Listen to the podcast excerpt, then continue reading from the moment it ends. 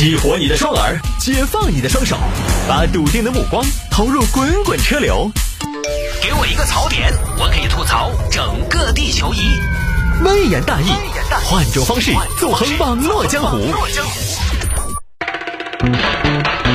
来来来，欢迎各位继续回到今天的微言大义啊！来嘛，最近呢也有连续三四个朋友在那说消费降级这个事情，消费降级这个事情啊，呃，消费降级，来吧，在抖音直播间的朋友可以点点赞哈。哎呦，今天这个人气，嗯，也还行，好吧。有听众说消费降级，消费降级这个话题呢就太大了一点，不好聊。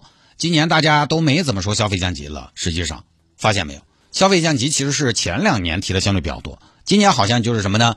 呈现出一种情况，就是今年的消费降级呢提的比较少，就是今年大家好像消费降级已经降到位了，就成为了一种新的常态。就这个不太好聊，我就只能说一下我自己的消费降级，因为我我已经有那么两个月没有买衣服了。就对于一个明星来说，两个月没买衣服，基本也就意味着什么呢？对于一个明星来说，两个月没买衣服，就意味着这个明星差不多已经过气了。啊，当然我都还没还没活过啊！我最近一段时间消费也消费，但降级呢也着实降级。首先呢，我之前在节目里边说了嘛，咖啡从星巴克降到瑞幸啊，当然这个降级也不赖我，我没有降级的，我本来没有降级的，但是因为什么呢？因为它星巴克涨价嘛。我当时觉得说家里边再苦再难，不能亏一杯星巴克，是不是？我没打算降级的，但是呢，它升级了，它涨价了，那我就不行了。它从二十八涨到三十，我也觉得算了算了算了算了。反正我反正我又不在他们家做，我从来都是买了就走，降降级成瑞幸，对吧？瑞幸反倒比较适合我。再比如说，刚才我说没怎么买衣服，我说的是相对的大件啊，但是小件儿我还在买。你比如说什么呢？袜子，袜子，袜子这个东西啊，几十块钱好多双，这种钱呢花着没那么心疼，但是呢，你又觉得你自己消费了。我最近买袜子都买了三个不同店面的袜子，就这个买袜子这个逻辑呢，其实就跟，呃，小姐姐们他们在。呃，有些哈经济困难的时期，反倒呢有一样东西卖的比较好，什么呢？口红。口红这个东西呢，你看也都是大牌，也都是名牌，但是呢，它相对来讲又没那么的贵，哎，就是也有这种获得感。所以有的时候在经济环境没那么好的时候呢，反倒口红卖的还可以。那我觉得对于男士来说，对我来说呢，我就是袜子买的多。我最近买袜子都买了三个不同店面的袜子，收到三个包裹的那一刻，我觉得我还是很富有的。很富有的，呃，消费降级嘛，买小东西。再比如说我的自行车，我的自行车呢有很多改装件儿有很多实力了得的玩家，他们买了自行车，他们会干嘛呢？疯狂的改，改碳纤维、轻量化，改车花的钱是车子价格的好几倍。我就不太理解这种，我不太理解很多玩家把整个车都换完了。那你买这个车干嘛呢？你自己去组一台不就完了吗？点老师你配一台嘛，组装机，对不对？我我当然改不起，没法这么玩，怎么办？我买点小配件。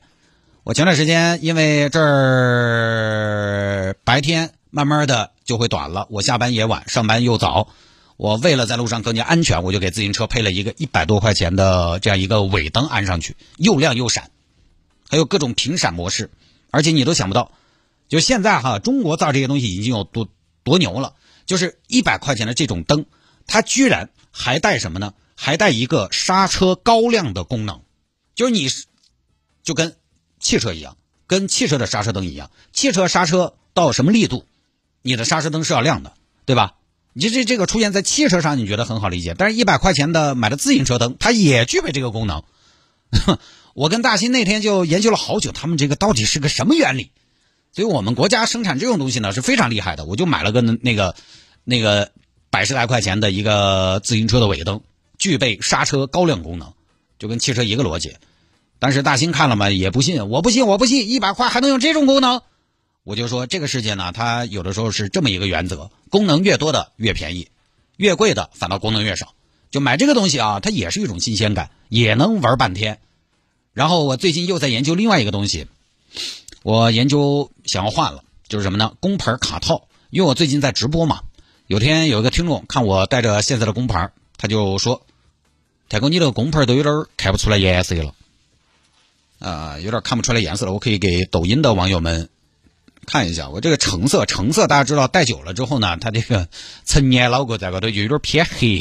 我工牌是橙色的，现在看起来是黑金，我取了个富贵的名字黑金橙。而且我那个牌子呢，它有个问题，它袋子实在太粗了，不好装。所以最近呢，我就在看这个工牌卡套。你别说这种小东西啊，逛起来真的还是有信心。就是那个价格，你真的也不是膨胀，我觉得随便挑随便选。我看了一个十多块钱的工牌卡套，哈，就是就网上买东西啊，你包括比如说看抖音直播，或者说呃某宝上边，你看这些工牌卡套这些什么的。就你真的觉得自己还是挺富有的。就我看上一个十多块钱的工牌卡套，下面的评论，我就看买家秀嘛，下面的买家评论居然是做工精美、质量扎实，果然还得是一分价钱一分货呀。就十多块钱你也可以买到一分价钱一分货的好东西。当然这种东西呢，不是说你要去碰奢侈品品牌，因为奢侈品他们也出工牌卡套，一样的很贵。它就跟那个爱马仕的自行车呀、LV 的乒乓球啊，这些都是一个道理。就虽然东西小，但是丝毫不影响它贵。你比如说，我再举个例子啊，这两年还流行一个瑞士的环保品牌，那个品牌做什么呢？做包，它强调环保。这个在成都也有店啊，做包、做卡套什么的。他们家东西用什么做的呢？用废弃的、用废弃的卡车的篷布来做的，就是边角料。就那么一个东西，那么一个材质的包要几大钱，你就发现环保可珍贵。他们家的工盆套也要三百多，看了这个价格，我就不想环保了。我就想干嘛呢？我想向地球母亲拼命的索取，就是我觉得环保这一议题吧，还是让什么比尔盖茨啊这些人去做吧。当然，你可能要说，那汤哥你不想想，我们不环保，以后我们的儿孙他们就会面对一个更加不环保的地球。那我只能说，儿孙自有儿孙福，一代人有一代人的使命，前人栽树，后人乘凉，前人也不能只是栽树嘛。啊，当然这个说远了，我开玩笑哈，就是力所能及的环保我能做，但是你这种打着环保的名义哈，卖我很贵，这个我接受不了。嗨，咱们就说工牌套嘛，消费降级嘛。我现在就是看这些小东西呢，确实能让我略微有一些膨胀，让我有一些财务比较自由的爽感。然后那天我就吃了一家烤肉，这两年餐饮业也是一片，呃，就相对来讲嘛比较不容易。但是呢，那天去啊，几十张桌子，工作日的晚上，人家居然在排队。为什么？因为七十九一个人，晚上，中午才六十九，烤肉随便吃，饼粉都自己挖。里面的配料：葡萄干、山楂片、芝麻、醪糟，随便挖随便夹。你要是愿意的话，你甚至可以打一碗醪糟过去吃。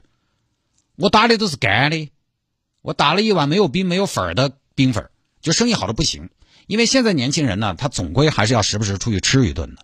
你总要出去吃，那自然就得把档次降一降。就是你非得说消费降级呢，我觉得我观察的主要就是这个地方。呃，还有就是网上消费降级，节约花钱的声音越来越多。那天成都某区发消费券让大家去抢，有一个网友留言是：“呃，外面吃饭的券就不必了啊，吃不起是吧？你给我发十多二十块钱券，我花更多出去。当然这个有夸张的成分，现在这个年代不至于吃不起饭，但是确实是部分朋友的一个心态的反应，就是确实呢他不敢太浪，这个也的确存在。花大钱呢也确实更加慎重，但是小钱呢，我觉得该花的还是得花，频次未必减低，但是预算呢会更加理性。”够用就好，讲究一个性价比，其实也挺好，让我们回归真正的需求，而不是简单的堆砌。这个呢就不多说了啊，这个事情掰来掰去呢，反正也就那么回事。就是经济环境再如何变化，你发现这个年代呢，还是有人赚得盆满钵满。所以有些时候我们在那儿摆消费降级，摆消费降级，很多朋友其实反倒可能就没有啊，没觉得消费降级啊，哪儿消费降级了嘛？我一天还是该吃吃该喝喝，所以不一样。哎，这个有的时候呢，人在不同的位置有不同的境遇，他他这个看到的东西也不一样，不强求哈。